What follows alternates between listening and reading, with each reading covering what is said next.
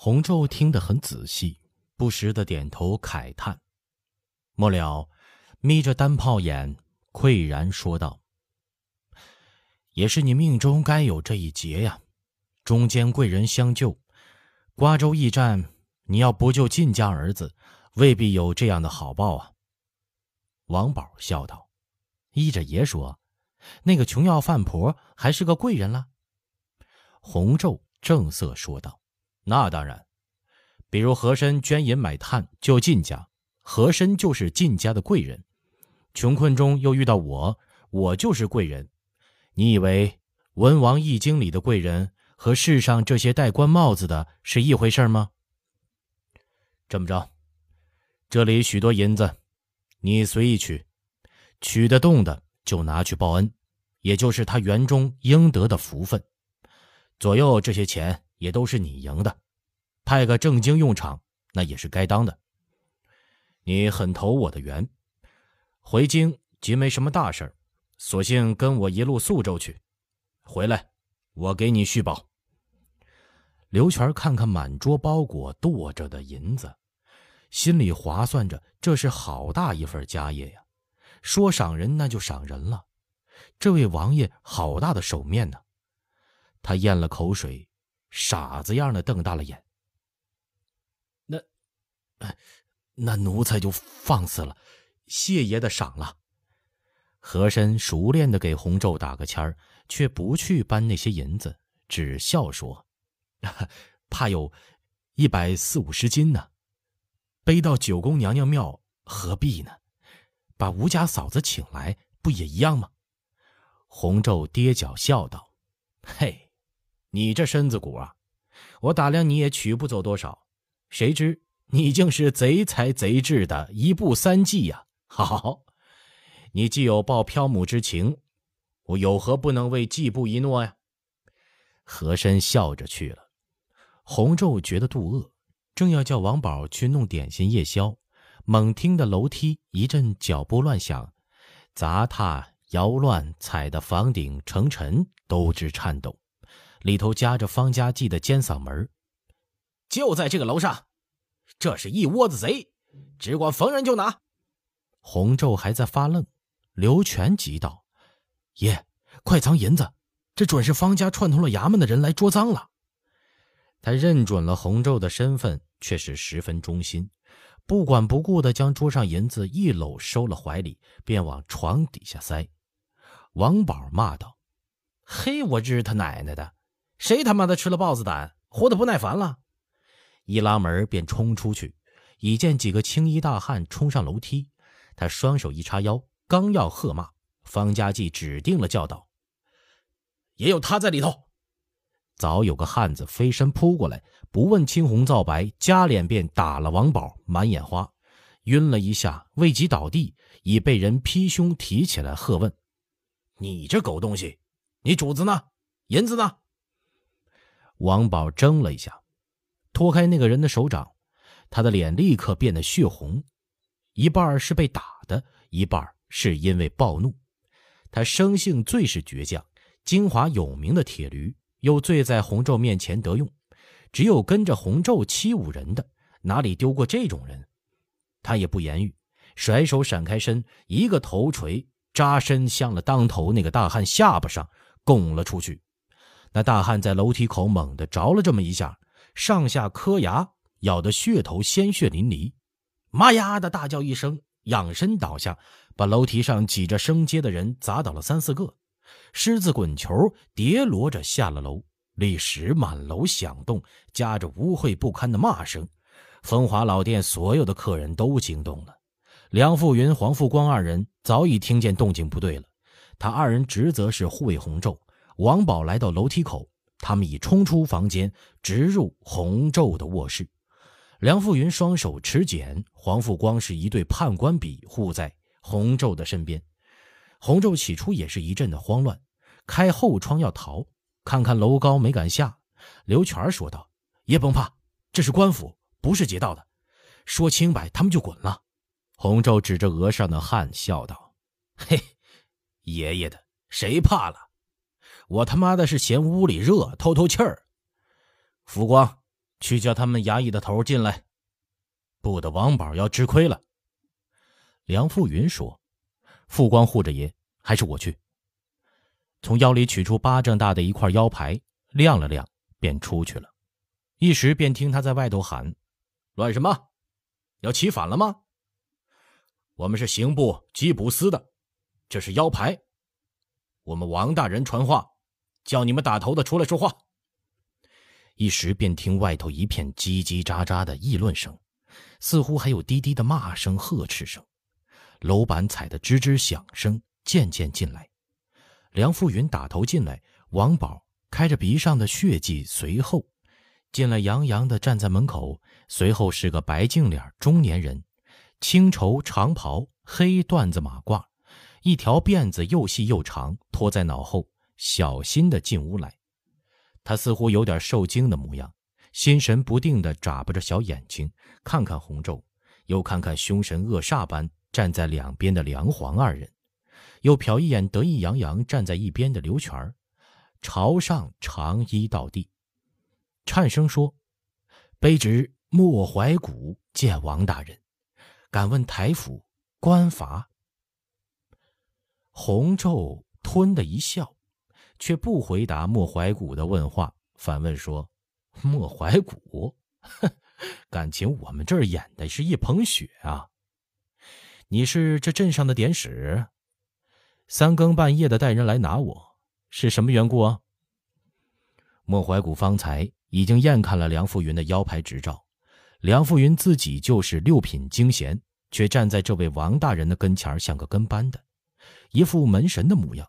越发趟不透这汪水的深浅，便不敢再问，加了小心回道：“卑职不敢孟浪，是方才这里贾长到镇所报说，风华客栈有贩马客人在镇上聚众豪赌，形迹可疑。如今西北有军情，乐尔锦制台已经下了县命，所有做茶马生意的内地商客都要重新登记验明引证，防着有准噶尔和卓部的奸细来刺探军情。”兰州县高太爷就在镇上，差事上头不敢马虎。既是误会了，请大人恕过冲撞，卑职这就告退。这话无论如何听来还顺情入耳。洪昼一肚子光火已是消了多半了，板着脸问道：“首告我聚赌的是姓方吗？”莫怀古笑道：“啊，是，本地茂荣客栈的老板。”叫方家济是个本分的生意人，所以指了他当家长。洪昼打断了他的话头，说：“我来告诉你，这不是个好东西。赌场上他弟弟是头号赌徒，赌输了他去砸场子，能算是本分？妈的，王八蛋！你给我拾掇他！啊，是是是是是。”莫怀古被他这声突如其来的喝骂声吓得一哆嗦，诺诺连声答应：“方家就是这里一霸，恶棍刁民，卑职自然这就料理他。”说着就要退出去，洪昼摆手叫住了：“忙什么？爷还有话要问你。这里地里种什么庄稼？一亩地能有多少出息？”他自称爷已经奇怪了。呼啦巴的问出地土庄稼，莫怀古顿时坠入五里雾中，张着口啊了几声，才回过神来。啊啊啊！回爷的话，这这是兰州近郊，城里有的是粪，都是渠灌地。玉米一亩能收约莫四百斤，高粱三百斤上下，谷子也能收两百多斤，也有种春小麦的，能收两百斤，还有燕麦、黑豆、绿豆。都是荒地上慢撒种，收一把是一把，百来几十斤的不等，还有几亩水稻。洪昼倏的又转了题，不说这些了。既是这么好收成的地方，怎么我听说还常饿死人呢？莫怀古这才明白，这位大人是要过问饥民的事儿，忙陪笑说：“哎呦，也也准是误听了，咱们甘肃地方穷。”苦寒地挤的，饿死人是常有的事儿。甘南去年还好些，甘东、甘北这会儿还在吃蝗虫呢。春天再暖一点，粮食上不去，再传温，死人的事儿在后头呢。三堂靠着省里方库，甘东的赈粮都从这儿出，全甘肃人饿得死尽了，才饿这里呢。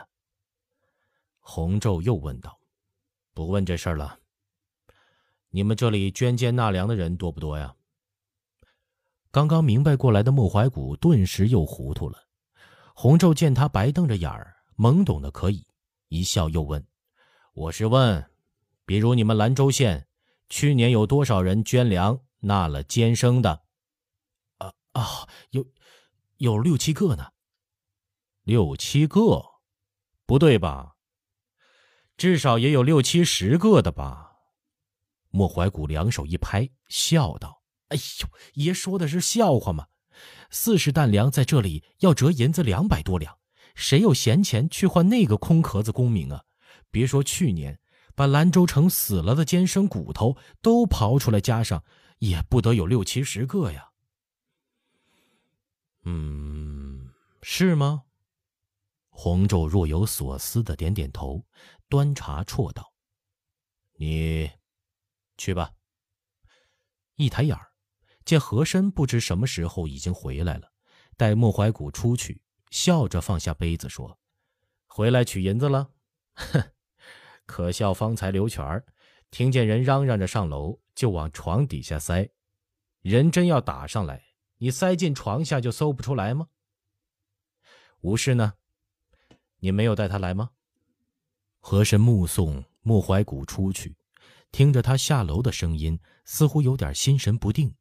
犹豫着说：“啊，我们来了有一会儿了，爷在上头说话，他有点怯场，不敢见人。下头客房住满了，我安置他们后房院子里歇着了。我觉得今晚有点像做梦，这事事都透着假。方才和吴家嫂子说他是本地人，也异样方家怎的那么有钱？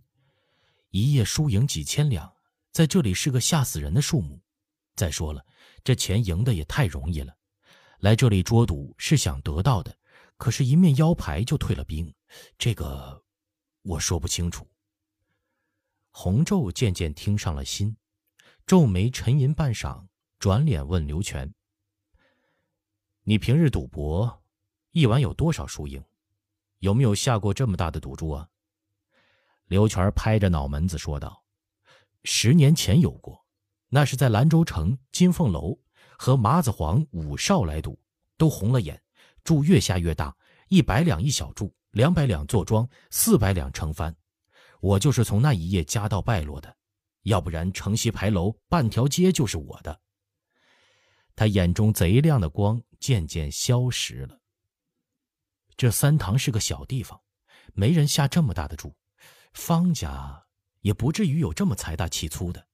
老实说，他们说爷带几万银子来买马，拉我来赌。我心里打主意，今晚要么死在赌场，要么就把家业给翻回来，没往别的上头想。梁富云心里早已疑窦四起，他今晚一直没说话，是因为一路上规劝的多了，已经惹得这个王爷老大不喜欢。一入甘肃，洪昼就数落他：看戏你管，逛街你管，起身你管。落脚打尖你管？你他妈的比皇上还大呀！只要老子不逛窑子、染羊没疮，只要没人杀老子，你他妈的给我住口！什么鸟黄天霸，又是什么刘统勋、刘墉的，扛他们的牌子有屁的个用！他们都是我家奴才，你懂不懂？训得他狗血淋头，他也真不敢招惹，得罪了洪昼。皇家捕快名满天下。原是因起身标行，和绿林江湖上黑白两道渊源极深。若在中原，那是如鱼得水，左右逢源。但这里是甘肃边外，江湖道上行话是生道，他也不敢逞能示强。有这两层，所以格外的持重，只是静观动势，暗中留心而已。他是老江湖，市面上人心险恶，情势纷纭，见得多了。跟黄天霸一道压响，还栽了个大筋斗。此刻独自担着血海般的干系，更是持重小心，如履薄冰。思量着今晚扑朔迷离的人事，更觉得和珅疑得有理。因说：“五爷，这里不是天子脚下，乐尔锦带着万余兵，是甘肃的一方诸侯，他又是王炳旺一党。贵中堂五天前派人来说他在城里，就再也没和我们联络了。小的怎么看？今晚这事儿都透着蹊跷，咱爷们还是小心点为是。依着我说，留着何大爷在这观风，我们也不退房子，竟是出镇另觅一个住处，观观风色，看是怎样的。洪昼猝然一颤，脸上已经是变色了。怎么，他还敢造反？岳钟琪的七万露营兵就在陕北，他的三亲九族、高堂令尊都在北京，何况这里的露营是总督衙门兵部双重节制，也未必就听他乐而锦调度。梁富云吃惯了他训斥的，从未见他如此神情严重，胆怯的咽一口气。又鼓起勇气陪笑说：“爷说的是，成兵造反的事是没有的。乐志台是案子连着贪污，并不是谋逆。再者，贵中堂就在城里，这里的兵都是贵中堂在张家口带过的。我是说，这是人家屋檐下查办的案子，牵连通省大小官员。爷昨个还说，甘肃无清官，都是他娘的奸臣。但有一个有天理的，这门大案子。”怎么能瞒到如今呢？虽不敢造反，不定他本人或下头僚属使个计谋，是个陷阱，没声没息的黑了咱爷俩，或者给爷个现成的亏吃。就算要不了命，折辱了爷的脸面，造个事端，一水冲了他们的案子。这些子弄神弄鬼的伎俩，那却是不能不防的。和珅见洪昼还在犹豫，笑说。也别忘了，您还是微服查访办的查马客人，又说是王大人，就这一层，地方官给你扣个身份可疑，关押起来，您能不能追究？这赌钱就是凭证，整您一下，弄得灰头土脸，您还能不能冠冕堂皇的去拿乐尔锦？去年广东聂司汤望祖去查办高要县人命官司，收受贿赂，在高要珍珠楼和婊子吃花酒。让县里当场拿住，加号三天，案子没查成，还受了降三级处分。爷大约知道这事儿的吧？洪昼听着已经起身了。好了好了好了，危言耸听，爷听你们的还不成吗？就依着老梁的，你留在这店里，咱们这就走。洪昼一行四人出去溜溜散步而去，和珅便回后殿房中。甘肃地高气寒，虽已是季春天气，料峭春风掠地而过，还是一阵阵身上泛出冷意。此刻已近三更，后殿大院因房舍简陋，只有拐角通道二门上吊一盏若明若暗的羊角风灯，深藏青色的天穹像一口广袤无垠的大锅，疏密不定的星星隐耀闪烁着微芒。院中粗大的白杨树，树干泛着淡青色，直触高空，模模糊糊融化在黑暗的夜色之中，枝叶都看得不甚清晰。今天的事儿，直到现在，他还觉得有点恍惚。从九宫娘娘庙一下子又回到了官场，而且攀上了天子唯一的亲弟弟和亲王弘昼，都是数转数变，如梦如幻。大起大落间，他不能不慨叹人生机缘莫测。在院中徜徉了一会儿，又思量：如果今夜无事，明日洪昼必定要笑骂他杯弓蛇影、大惊小怪。不禁又一个莞尔，深深透了一口气，回了房，也不打火点灯，合衣躺在床上，望着天棚出神。